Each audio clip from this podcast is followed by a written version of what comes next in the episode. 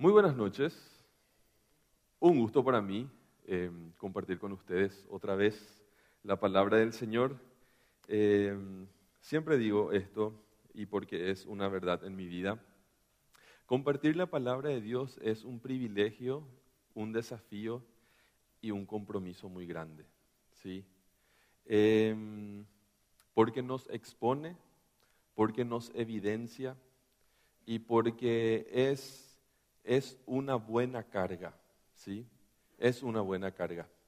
Entonces, em, para mí es un gusto poder compartir con ustedes la palabra de Dios en esta noche y yo quiero orar para, para comenzar. Oremos. Te doy gracias Dios por esta noche y gracias Padre por cada uno de los hermanos, gracias por las hermanas que están aquí, por las personas que nos están viendo también desde sus hogares. Señor, yo te pido que tu palabra, que tu palabra caiga en buena tierra, Señor. Ayúdanos, Señor, a cumplir lo que nosotros hoy recibimos de tu palabra, para que podamos ser ejemplos y testigos de ti, para que otros lleguen, Señor, a conocerte a ti y disfrutar tu misericordia, Señor, tu fidelidad, porque grande, Señor, es tu fidelidad. En el nombre de Jesús, amén. Ok, quiero compartir con ustedes un pasaje sumamente conocido, ¿sí? Sumamente conocido que se encuentra en Juan, así que las personas que tienen su Biblia, por favor, eh, vayamos a Juan 4 capítulo 4 de Juan, ¿sí? Jesús y la mujer samaritana, ¿sí? Jesús y la mujer samaritana. Les espero un poquito a las personas que están buscando en su Biblia. Eh, Juan 4, 1 en adelante, ¿sí? Leo lo que dice la palabra de Dios. Juan 4, 1 en adelante. Jesús se enteró de que los fariseos sabían que él estaba haciendo y bautizando, más, más que los discípulos de Juan, aunque en realidad no era Jesús quien bautizaba, sino sus discípulos. Por eso se fue de Judea y volvió otra vez a Galilea, como que tenía que pasar por Samaria. Llegó a un pueblo samaritano llamado Sicar cerca del terreno que Jacob le había dado a su hijo José. Allí estaba el pozo de Jacob. Jesús, fatigado, cansado del camino, se sentó junto al pozo. Era cerca del mediodía, sus discípulos habían ido al pueblo para comprar comida. En eso llegó a sacar agua una mujer de Samaria. Y Jesús le dijo, dame un poco de agua. Pero como los judíos no usaban nada en común con los samaritanos, la mujer le respondió, ¿cómo se te ocurre pedirme agua si tú eres judío y yo soy samaritana? Si supieras lo que Dios puede dar y conocieras al que te está pidiendo agua, contestó Jesús, tú habrías pedido, tú le habrías pedido a él y Él te habría dado agua que da vida.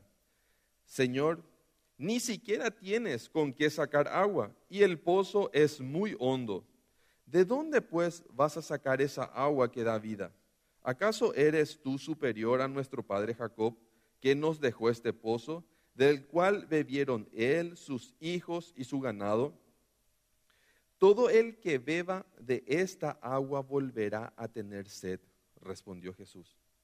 Pero el que beba del agua que yo le daré no volverá a tener sed jamás, sino que dentro de él esa agua se convertirá en un manantial del que brotará vida eterna.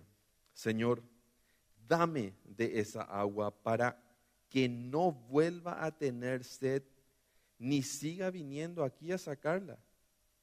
Ve a llamar a tu esposo y vuelve, le dijo Jesús. No tengo esposo, respondió la mujer. Bien has dicho, no tienes esposo. Es cierto que has tenido cinco y el que ahora tienes no es tu esposo. En eso has dicho la verdad. Señor, me doy cuenta que tú eres profeta.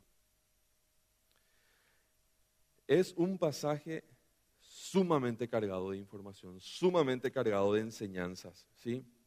Y no quiero convertir esta prédica en una clase de historia, pero quiero que entendamos cómo va la mano, ¿sí? Eh, había un punto muy importante acá, y un punto muy importante es que esta mujer era una samaritana. ¿Y, que, y cómo empieza em, el pasaje? Haciendo una explicación, haciendo una explicación de que Jesús no bautizaba, que en realidad bautizaban sus, sus discípulos. Y yo me pregunté, ¿por qué será? ¿Por qué será que hace esa acotación? ¿Sí? Qué interesante, pero casi no está en el contexto, ¿verdad? Y ahí me di cuenta también de que el ser humano siempre busca, el ser humano siempre busca su valor. ¿Sí? Y si nos recordamos un poquito lo que pasó en Corintios, ¿sí? Allá en Corintios, eh, 1 Corintios 1, 12, 14 y 15, cuando empezaron a discutir, ¿verdad? ¿Y, qué dice Pablo en ese, en ese lugar, en ese pasaje? Gracias a Dios, dice Pablo, gracias a Dios yo no bauticé a nadie. Solamente bauticé a Gallo y bauticé a uno más, pero al resto de ustedes yo no bauticé para que ni siquiera digan que fueron bautizados en mi nombre, dijo, ¿verdad? ¿Por qué? Porque después de eso había una lucha. No, yo soy de Pablo, no, yo soy de Apolos, no, yo soy de Jesucristo, ¿verdad? Y el ser humano siempre buscando su posición en, el mundo, ¿verdad? Y si es un poquito mejor, un poquito más para arriba que el otro, mejor a veces, ¿verdad? Y yo creo que Jesús identificó esto y dijo, bueno, yo voy a darle oportunidad a mis apóstoles que ellos hagan esta, esta actividad para que no haya riña después. Tal vez fue uno de los motivos por Jesús, por los cuales Jesús no bautizó en esta tierra. Pero ¿qué pasó? ¿Qué pasó en, en este pasaje? ¿sí? Dice la palabra de Dios que a Jesús le era necesario pasar por Samaria. Entonces, ¿qué podemos ver ahí, verdad? Samaria era una región eh, que para los judíos tenía eh, mucho conflicto. ¿Por qué? Porque en un momento Samaria fue, eh, es el reino del norte fue tomado y fueron llevados a cautiverio muchos judíos. ¿Y qué pasó? Necesitaban que esa zona tenga una repoblación, necesitaban em, una paz social, necesitaban manos de obra, etcétera, etcétera, y muchos motivos. Entonces, aquellas personas que le llevaron al cautiverio trajeron otras personas extranjeras. Específicamente, em, bueno, trajeron muchos extranjeros. ¿Qué pasó? Empezó la mezcla cultural, ¿sí? Empezó la mezcla cultural, gente que venía creyendo en otras cosas que no era el mismo Dios en el que creían de por ahí los judíos, y eso hizo que el reino del, sur digan que es un pueblo, em, un pueblo mixto, indigno, y que nosotros no tenemos que tener contacto con ellos porque ellos no son la raza pura, ellos em, son una vergüenza para nosotros, para nuestra cultura y para nuestra fe. Entonces por eso era más, más, eh, más bien el conflicto que había entre esta gente, ¿verdad? Llamativamente, llamativamente dice que a Jesús le era necesario pasar por Samaria. Si alguien quiere saber un poquito más de, ese contexto, puede anotar en, Roma, en Segunda de Reyes 17, 24 en adelante, cuenta cómo, cómo fue que se dio la, división entre, entre judíos y samaritanos. ¿sí? Era tanto la rivalidad entre ellos que a un judío, que a una persona que estaba en Judea, viajar hasta Galilea le podía llevar tres días de viaje. ¿sí? Porque ubiquémonos así en el mapa. Abajo, abajo está Judea, en el medio está Samaria y ahí arriba está Galilea. ¿sí? ¿Y qué hacían ellos? Para no pasar siquiera por Samaria, pegaban la vuelta. Salían de Judea, se iban por otra ciudad, ¿sí? pasaban por otra ciudad, bordeaban la ciudad, subían y entonces pasaban tal vez por otra ciudad más, por Decápolis, y ahí entraban recién a Galilea para ni siquiera pisar Samaria, porque guacala, más o menos, ¿verdad? Ninda. Ni siquiera quiero pasar por ahí. Guácala. ¿verdad? Entonces, un viaje de tres días, un viaje de tres días se convertía en un viaje de siete días u ocho días por pegar la vuelta. ¿Sí? Entonces, ¿qué pasa en la historia?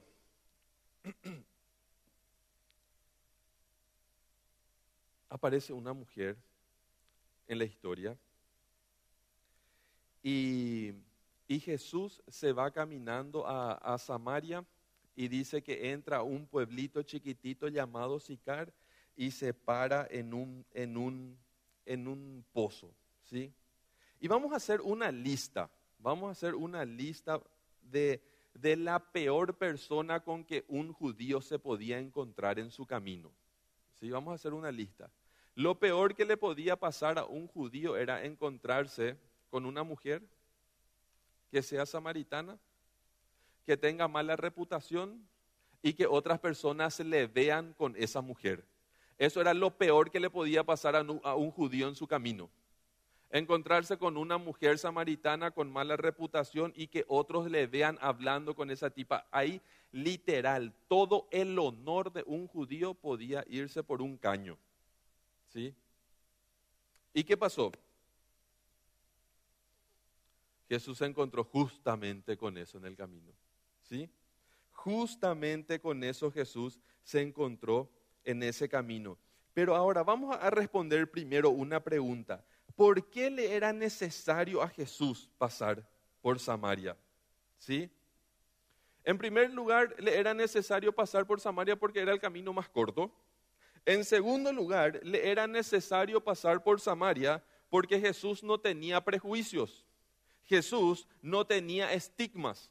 Jesús, por no tener prejuicios y por no, por no tener estigmas, él no era una persona que discriminaba.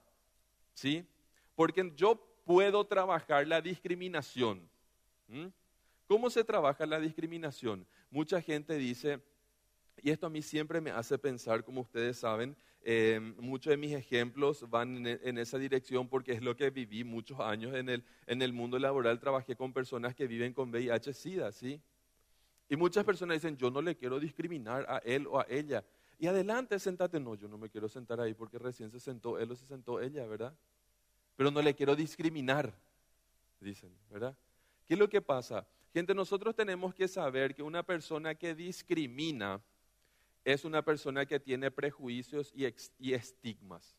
El estigma es el sentimiento real que yo tengo acá adentro y la discriminación es cuando yo manifiesto lo que yo siento. Podemos hablar también de realidad sentida y de realidad vivida.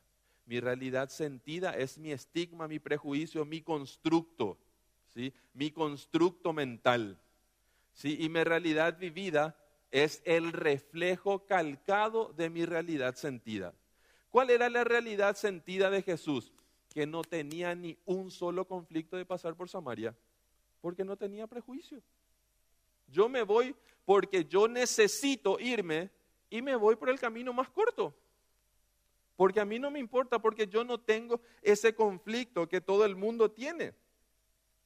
¿Por qué quería pasar Jesús por Samaria? ¿Por qué le era necesario? Porque quería romper la barrera y abrir camino en Samaria para que a Samaria también llegue la salvación. ¿Sí? Jesús quería que la salvación llegase a todo el mundo. ¿Sí? Porque le era necesario, uno de los motivos por los cuales la Biblia posiblemente dice que a Jesús le era necesario pasar por Samaria, porque a él, para Jesús, era una necesidad. ¿Sí? Para Jesús era una necesidad hacer lo que Dios quería que él haga. ¿Sí? Imagínense, en Lucas 4:43 dice, le era necesario ir a Jerusalén y padecer y ser muerto y resucitar al tercer día. Habla de la misma necesidad, en el mismo sentido que Jesús tenía una necesidad de cruzar por Samaria. Asimismo también Jesús tuvo esa necesidad de, ¿qué dice la palabra? De ir a Jerusalén, de padecer, de morir y de resucitar, porque eso era lo que el Padre quería que él haga.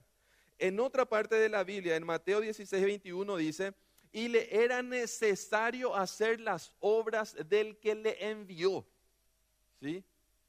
Y la Biblia en muchas partes nos dice, en Juan 9:4 por ejemplo dice, le era necesario hacer la voluntad de su Padre. Imagínense, la Biblia en muchas ocasiones nos habla de la necesidad que tenía Jesús de obedecer la palabra de Dios.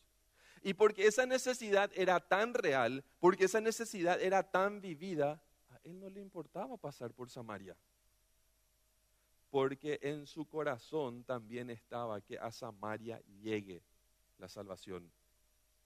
Por encima, por encima de la discriminación, por encima, de las diferencias culturales, por encima de todo el odio mutuo que se tenían ellos, pasar por Samaria para un judío era literalmente un asco. Imagínense, los judíos insultaban a otros judíos llamándole qué peón de samaritano era lo peor que le podías decir a un judío en esa época. Imagínense cómo le insultaron a Jesús. Samaritano endemoniado. Así le insultaron a Jesús. ¿Sí? O sea que ser un endemoniado y ser un samaritano era lo peor que te podía pasar como judío. ¿Sí? Se pueden dar cuenta, pueden sentir un poquito, ver un poquito toda la carga emocional que había por cruzar allá por Samaria. Y Jesús no tenía este conflicto. Jesús no, estaba por, por encima de estas diferencias. Para Jesús era mucho más importante que cosa, hacer la voluntad del Padre, ¿sí? Entonces, vayamos y veamos este punto. Jesús crea conexiones. Él se va, se encuentra al, al, se va al pozo y se encuentra con una mujer, ¿sí? Y la realidad sentida de Jesús era hacer la voluntad del Padre, ser obediente a eso. Rompió estereotipos culturales tan fijos como por ejemplo el, ejemplo mismo de hablar con esta samaritana. Tal vez para nosotros esto no, no dice mucho, pero en esa época era algo terrible. ¿Cómo entonces podemos ver nosotros que Jesús rompe eh, em, este, este, estereotipo y cómo podemos ver que Jesús busca conexión. ¿sí? Jesús crea conexión. Jesús crea conexiones. Y eso es importantísimo que nosotros podamos aprender de Jesús, que Él era una persona que creaba conexiones. Donde Él se iba, Jesús creaba conexiones. ¿sí? Em, Jesús tenía una personalidad magnética. ¿sí? Así se le llama a estas personalidades. Hay personas tan magnéticas que donde se van estas personas, aunque quiera estar solito o solita y se pone en un lugar, enseguida va a haber gente alrededor de él o de ella. Ustedes pueden identificar perfectamente entre ustedes quiénes son magnéticos. Hay gente literalmente magnética para otra gente porque son demasiado buena onda. Son personas que todo el tiempo están haciendo conexiones que con, todo su cuerpo, con la mirada, con la sonrisa, con el saludo, con las atenciones. Entonces son personas magnéticas y Jesús era una persona magnética, tan magnética que la gente era capaz de destechar una casa para verle a Jesús. Imagínense, la gente era capaz de ir a destechar la casa ajena para verle a Jesús. Así de cerca la gente quería estar de él, porque era una persona que creaba conexiones una persona que vivía creando conexiones. ¿Cómo podemos ver en ese encuentro con esta mujer samaritana que Jesús se encuentra con él en, este pozo al mediodía, ¿sí? el calor de locos al mediodía? Sus discípulos se fueron. ¿A dónde se fueron? Se fueron al centro de la ciudad a comprar comida, dice la palabra de Dios. ¿sí? Qué llamativo, ¿verdad? Para hacer comercio no había diferencias entre samaritanos y judíos, lo que es la plata, ¿verdad? Ellos se fueron a comprar comida, pero para saludarse, para bendecirse, para ayudarse, para motivarse, para bendecirse, para todo, ahí sí. Pero para hacer comercio no había problema. El poder del dinero muchas veces, ¿eh? El dinero muchas veces rompe estas diferencias culturales. Cuando hay dinero de por medio puedo hacer muchas veces em, un oso a eso que tanto me asquea muchas veces. ¿Saben por qué? Porque muchas veces la realidad sentida tiene que ver con el dinero.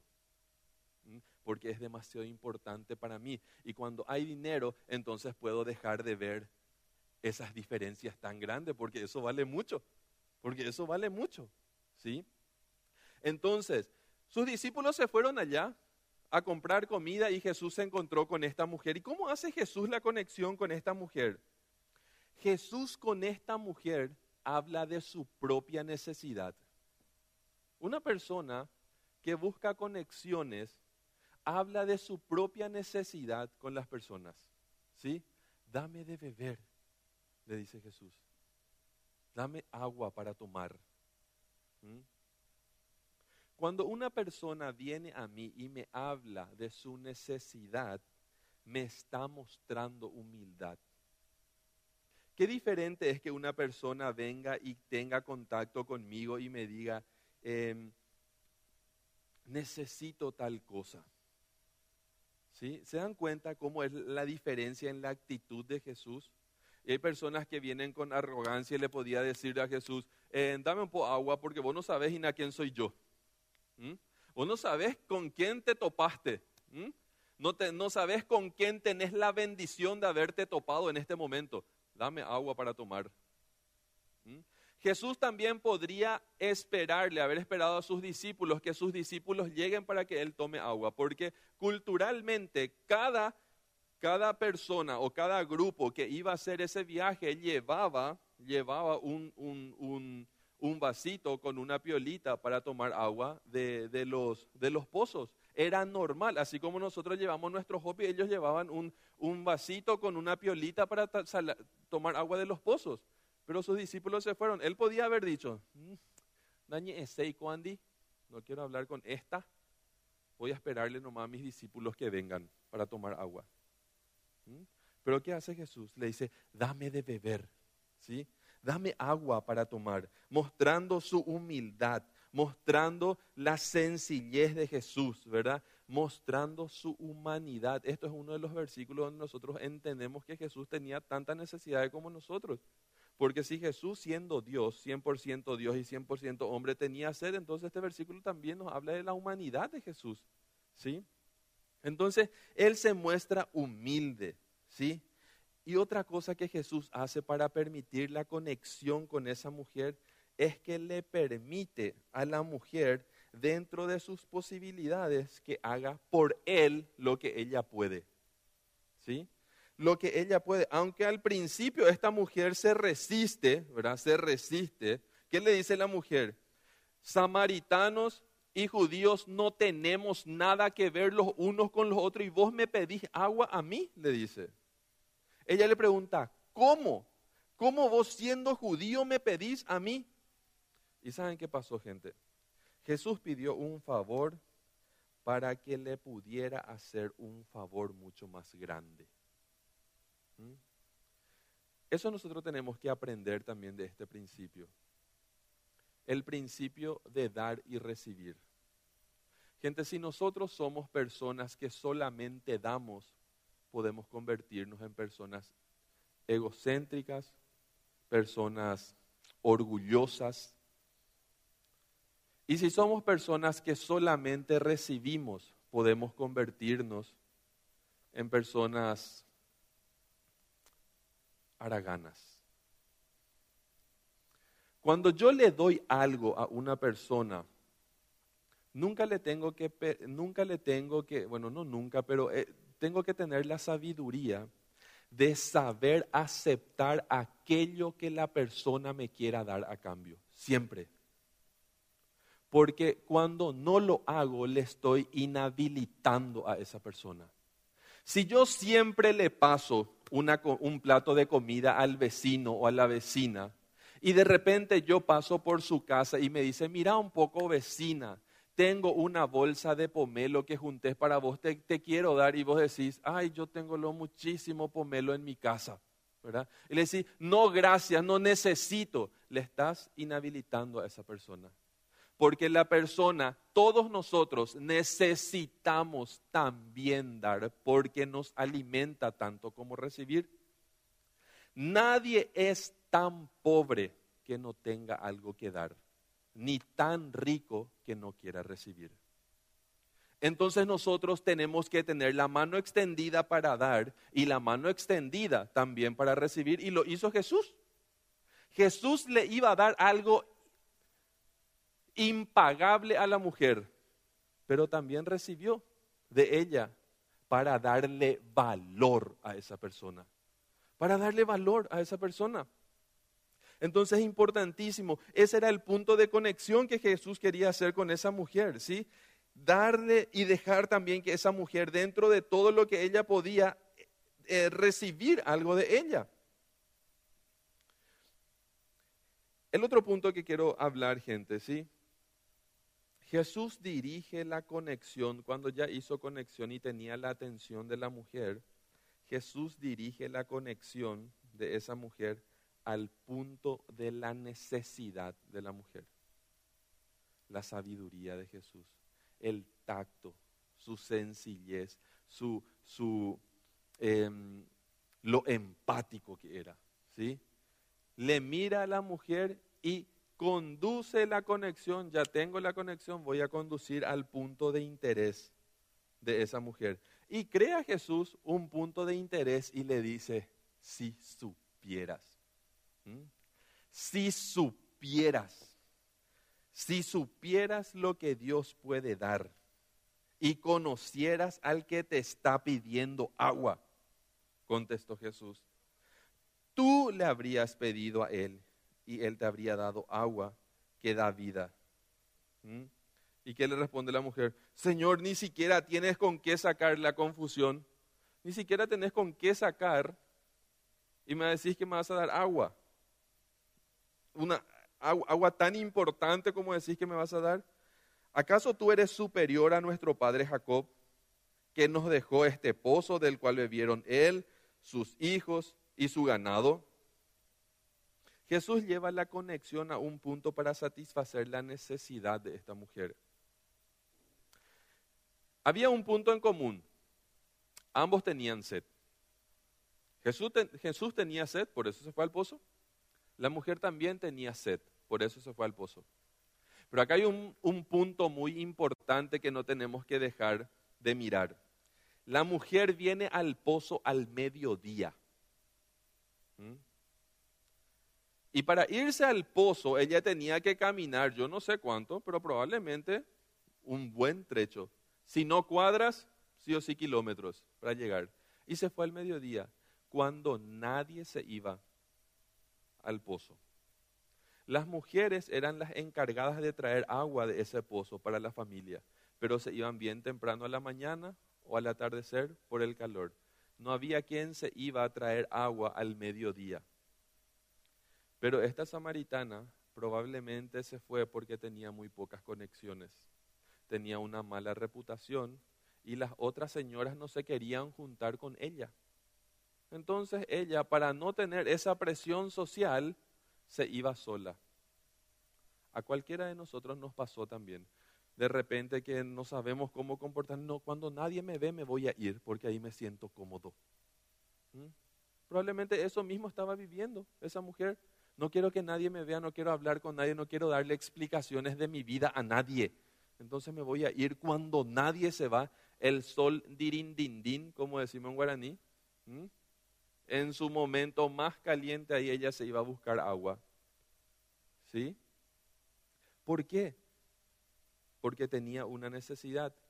Y Jesús utilizó esa necesidad. Y Jesús se puso a su nivel y le dijo, yo también tengo la misma necesidad que vos tenés, yo tengo sed, ¿me querés dar agua? Y la mujer reposa en esa diferencia cultural y dice, ¿cómo vos me vas a pedir agua? ¿Mm? ¿Y qué le dice Jesús? Todo el que beba de esta agua volverá a tener sed, respondió Jesús. Pero el que beba del agua que yo le daré no volverá a tener sed jamás, sino que dentro de él esa agua se convertirá en un manantial del que brotará agua viva. Cualquiera que beba de esta agua volverá a tener sed. ¿sí? La Biblia muchas veces hace comparaciones con, cosas muy sencillas como el agua, para, para, para revelarnos una verdad tan profunda. Gente, nosotros muchas veces queremos saciar nuestra sed con cuestiones momentáneas. Y probablemente era el caso de esta mujer. Esta mujer quería satisfacer la sed de su alma con placeres. La palabra de Dios nos dice que, tenía, que tuvo cinco maridos. Ahora, yo no sé si ella enviudó cuatro veces, no, da, no da las especificaciones, pero sí Jesús le dice que la mujer que el, el, mujer, el esposo que vos tenés ahora no es tu esposo, estaba viviendo en adulterio. ¿Sí? Eso sí nos dice la palabra de Dios. Y hay personas que quieren satisfacer su sed con placer. Y placeres y placeres y placeres y placeres. ¿Mm? Y muchos tipos de placeres, no solamente en el plano de las relaciones o en el plano sexual. Hay personas que quieren satisfacer sus placeres, su vida y, sacarse la sed comprando, trabajando con el rendimiento. Están tan secos que necesitan todo el tiempo trabajar para sentir que valen. Yo no estoy diciendo que el trabajo no sea bueno. Ustedes me están entendiendo, ¿verdad? Ustedes me están entendiendo lo que yo estoy diciendo. ¿Mm? Pero cuando yo quiero recibir mi valor solamente haciendo, hay algo, una sed que tengo que trabajar. ¿Sí? Hay algo seco que yo tengo que, que humedecer. ¿Sí? Y hay gente que, que, quiere satisfacer su sed espiritual por dos carriles, el placer o el rendimiento. Hay gente que se van por el placer y hay gente que se van por el rendimiento. Esas personas que se van por el rendimiento son las que sufren cuando sacan 5, pero 5 eh, era 45 y 46, saca 45 y sufre porque no es 46. ¿Conocen ese tipo de personas? En tu clase sí o sí había. Pero tengo 45 y se va el profe. Profe, ¿pero por qué yo tengo 45? Y le dice, tenés 5, mi hijo. No, pero yo quiero 46. Hay una sed en su alma que piensa que ese puntito le va a satisfacer. No le va a satisfacer. Aunque el profe le ponga cinco felicitado en su examen, va a seguir teniendo sed. Y Jesús se dio cuenta de eso en la mujer. ¿Mm? Jesús allá miró en la sed del alma de esa mujer. Allá fue donde Jesús miró. Y entonces se puso en el mismo nivel de valor de él y dijo, yo también tengo sed, pero vos también tenés sed. Y yo tengo agua que te puede servir. Y yo tengo agua que te puede llenar y que puede convertir este pozo que se llena solamente con lluvia, porque ese pozo de Jacob se llenaba solamente con lluvia. No era un manantial, no era una naciente, se llenaba solamente cuando llovía. ¿Sí?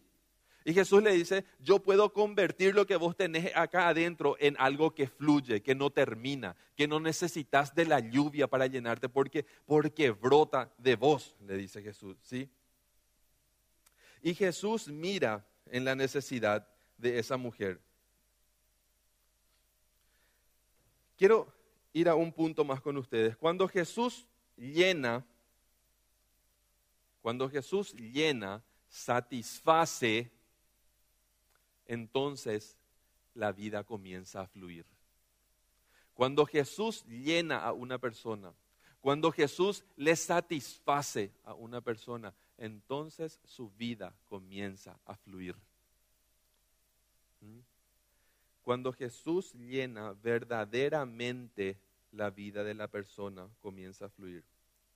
Jesús le dijo, ve y llama a tu marido y ven acá. ¿Con qué propósito Jesús le dijo eso? ¿Para avergonzarle? No, no le dijo para avergonzarle. Para que ella entienda su necesidad del agua que Jesús está ofreciendo. La mujer le dijo, no tengo marido. Jesús le dijo, bien has dicho, no tengo marido. Porque cinco maridos has tenido y el que ahora tienes no es tu marido. Esto has dicho con verdad. ¿Por qué Jesús abordó ese tema? Porque Dios quiere llenar nuestras vidas y saciar nuestra vida. Y sabe perfectamente que en el lugar donde nosotros estamos hoy, y quiero que pienses y reflexiones un poquito en este punto, el lugar en, el, en, el lugar en donde te, te encontrás hoy es porque le permitís a Jesús que fluya en tu vida o porque no le estás permitiendo a Jesús que fluya en tu vida. Dos opciones nomás tenemos. Si vos decís, ok, yo hoy estoy donde yo quería estar, entonces probablemente le dejaste a Jesús fluir en tu vida.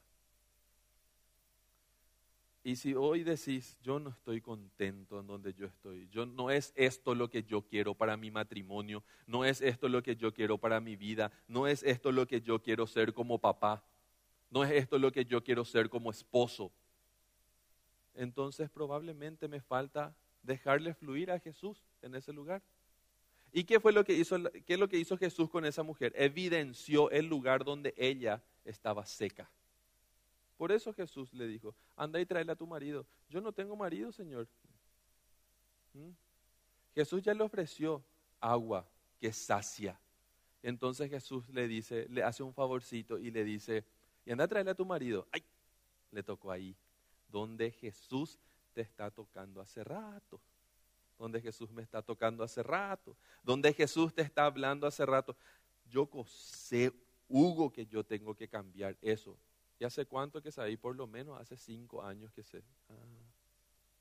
Pero yo sigo intentando cambiarle a mi esposa. Y hace cinco años que yo sé que tengo que trabajar eso en mí. Pero ¿qué hago? Dejo de mirar en mí y miro allá porque allá es más fácil que acá. Y si hace cinco años que lo sé, probablemente es muy difícil. ¿Sí? Entonces nosotros tenemos que dejarle a Jesús que, que, pueda trabajar aquí en nuestra vida. Jesús quería sanar su historia. Jesús sabía que al sanar su historia, perdonar su pecado, ella, ella cambiaría y comenzaría a fluir en la vida. ¿Mm?